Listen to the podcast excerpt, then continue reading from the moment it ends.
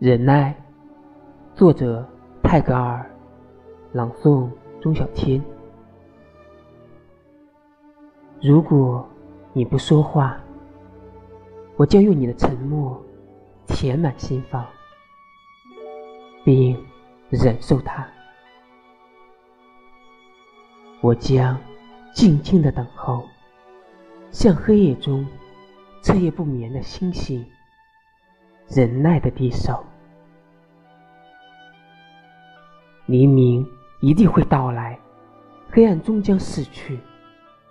你的声音终将注入金泉，划破天空。那时，你的语言将在我的每一个鸟巢中生意发生。